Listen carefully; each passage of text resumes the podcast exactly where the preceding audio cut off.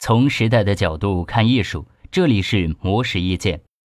阿来是当代藏族作家，凭借作品《尘埃落定》成为茅盾文学奖史上最年轻的获奖者，还曾在2015年获得诺贝尔文学奖提名。他在接受媒体采访时就分享了自己对文学市场发展现状的担忧。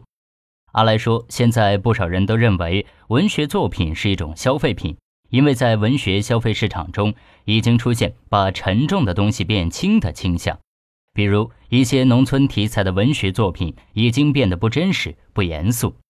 这种观念的出现，就意味着文学作品放弃了本应承载的一些基本东西，而人们也开始集体逃离复杂的、沉重的现实。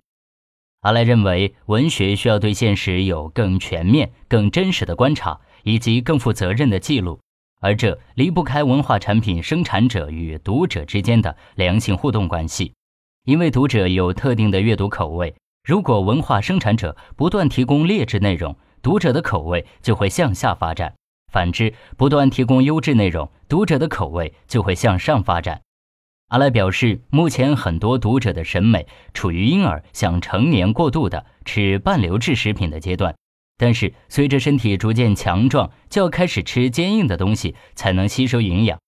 因为文艺审美的提升与学习是源自读者为了克服不理解而前进的状态。但是，现在存在的问题是，一些文化产品生产者只给读者提供他们能读懂的作品。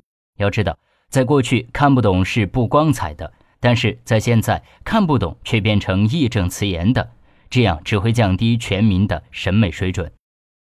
以上内容由模式意见整理，希望对你有所启发。模式意见每晚九点准时更新。